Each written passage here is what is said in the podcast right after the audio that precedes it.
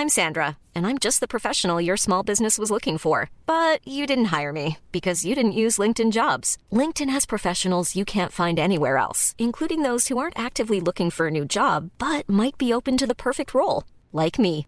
In a given month, over 70% of LinkedIn users don't visit other leading job sites. So if you're not looking on LinkedIn, you'll miss out on great candidates like Sandra. Start hiring professionals like a professional. Post your free job on linkedin.com/people today. Mariana Campos es coordinadora del programa de gasto y rendición de cuentas en México Evalúa. ¿Cómo estás, Mariana? Buenas tardes.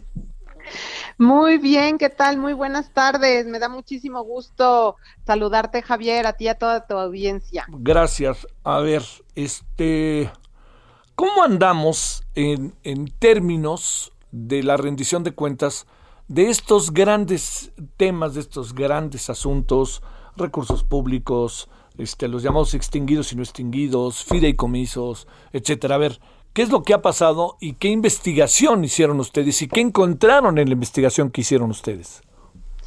Mira, Javier, eh, pues mira, México Evalúa eh, continuamente lanzando eh, algo que nosotros le llamamos desafíos, que son piezas de análisis eh, y, de, y de propuestas. Especialmente estas piezas siempre llevan propuesta muy aterrizada de cómo resolver problemas que tienen las, las finanzas públicas y en este caso, pues el gasto público, ¿no?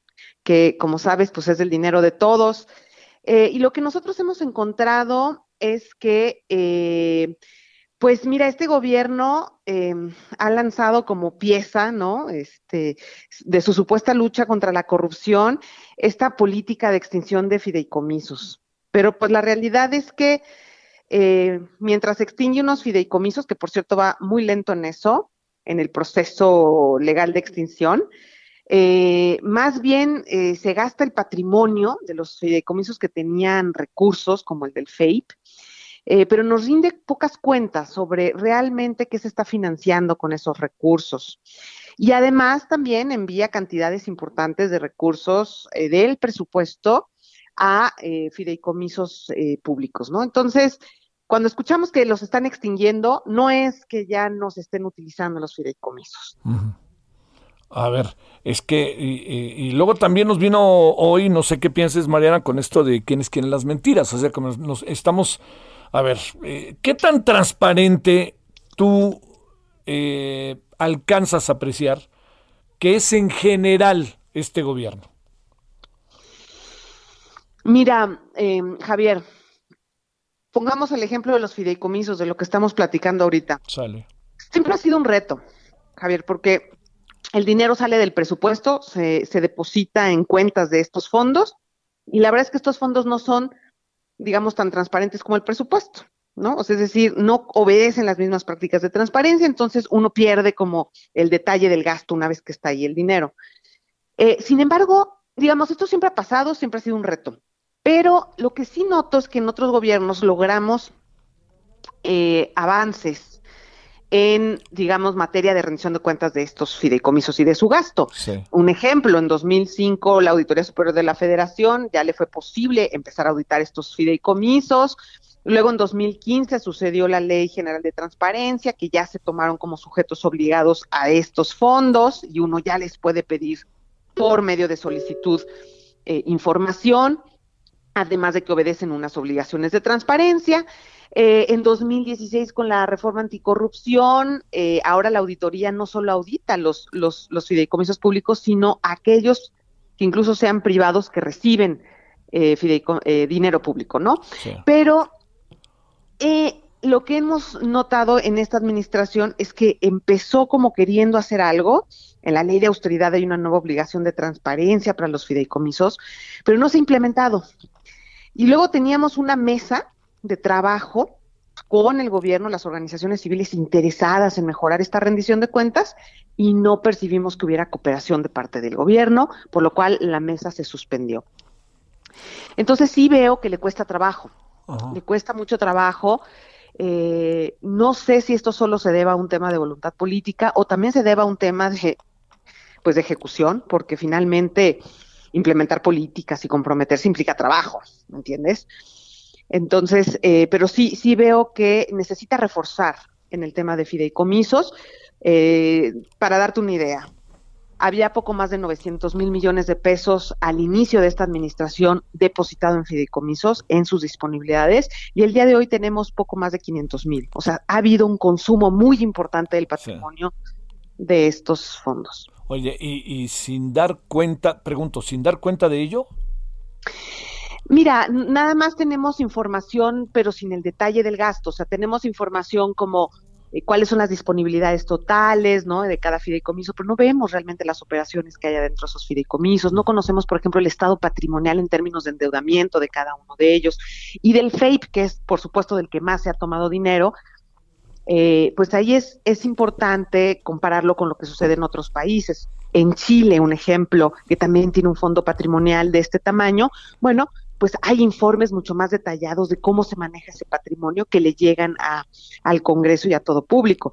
Nosotros, la verdad, no tenemos informes especializados de este fondo. Tenemos por ahí algo de información en, el, en un anexo del, del, informe trimestral, pero no es un informe en sí mismo que nos hable de la rentabilidad, ¿no? Porque un fondo Imagínate, este fondo tenía casi 300 mil millones de pesos al inicio de la administración. Esa cantidad de dinero, pues el patrimonio y cómo se maneja es clave. Ya se utilizó en dos años casi todo.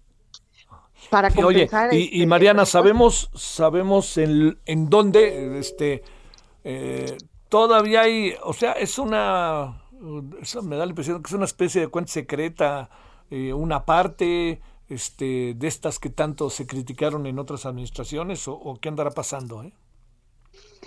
Pues mira, yo creo que eh, este dinero ha entrado a la tesorería, en efecto. O sea, ha entrado a la tesorería. La cuestión es, a ver, ¿qué está financiándose con ese patrimonio? Claro. ¿Se está yendo solo a inversión o lo estamos usando también para fondear programas sociales que son de corte clientelar? O sea, yo creo que esos el, que se financia con, con el dinero que viene de un fideicomiso, o sea, todo el dinero que entra de, de, fideicomisos al presupuesto, hay que saber a qué programa se va. Y viceversa, el dinero que sale del presupuesto y se maneja vía fideicomiso, también queremos saber cómo se está gastando y exactamente en qué programas. Entonces, todo eso yo creo que es relevante. Eh, y básicamente, pues ahí este gobierno tiene que continuar también en la agenda de rendición de cuentas de fideicomisos y tiene que continuar los esfuerzos que también otros gobiernos han hecho y que tampoco ha sido fácil con los anteriores gobiernos. Nunca ha sido fácil, Javier. Pero no podemos abortar la misión, tenemos que continuar ahí porque sí hay que decir que hay riesgos, hay riesgos en esos fondos y lo que quiero transmitir es que no porque estemos eh, atravesando un proceso de extinción, ya se acabó la agenda de fideicomisos y ya no hay riesgo.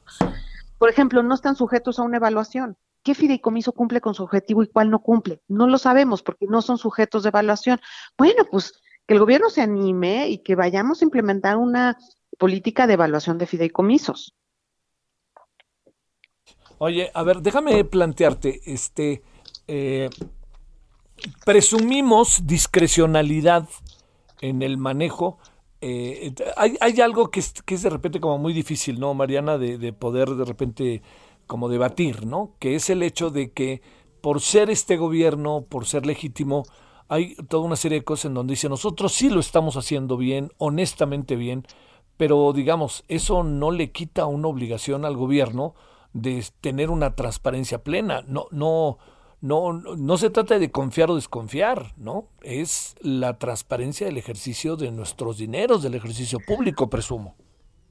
Por supuesto, pues mira, Javier, la fe se le tiene a Dios, ¿no? Pues o sea, yo creo que en, en, términos del ejercicio gubernamental, pues lo natural es que sea muy profesional, lo natural es que se obedezcan las eh, o se exijan las prácticas de, transparencia, queremos evolucionar nuestras leyes, queremos que haya un eh, ejercicio más transparente de los recursos.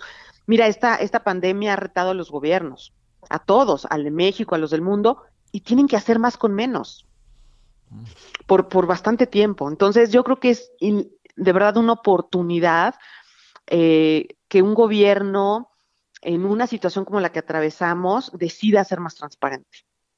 Es una oportunidad para, para legitimarse, es una oportunidad para eh, pues quedar bien con quienes confiaron en ti. Entonces, sin duda la agenda de fideicomisos es elemental, ¿no? Y, especialmente cuando tenemos un gobierno que consume recursos del patrimonio ahorrado en fideicomisos o que envía dinero del presupuesto a los fideicomisos de Sedena, por ejemplo, para los proyectos. Bueno, hay que generar prácticas de transparencia porque las que hay no son suficientes.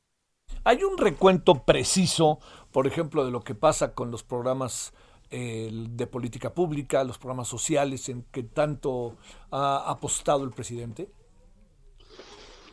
Claro, hay un, hay un recuento en términos de lo que representan estos programas del presupuesto, es alrededor de un 15%, es bastante, pero eso contrasta mucho con las conclusiones a las que llega el Coneval sobre el desempeño de estos programas. Es decir, hay observaciones serias sobre problemas de diseño. ¿Qué quiere decir esto? Que no están enfocados a alcanzar sus objetivos que tienen problemas en su diseño de tal manera que no está fácil con lo que han puesto y con el diseño que logren identificar a la población que tienen atender, que quieren atender, ¿no? Entonces, hay, hay de verdad mucho documentado acerca de estos programas que sí preocupa, porque pues sí se llevan una muy buena tajada eh, del presupuesto, ¿no? Sí. Y además, pues en un presupuesto escaso, esto tiene un costo oportunidad muy grande, ¿no? Lo que no, o sea, lo que se va a programas sociales no se va a salud. ¿me entiendes? Y traemos ahí unos números súper preocupantes. Eh, no se va tampoco a infraestructura, donde también traemos unos números muy preocupantes. Oye, este, y se nos viene además eh, a partir del primero de septiembre con un nuevo congreso todo un debate sobre el presupuesto y la ley de ingresos, de, de egresos, ¿no? Pues ojalá que sí, porque es muy importante eh, en mi opinión, por ejemplo, eh, asegurar que haya un presupuesto adecuado para la salud.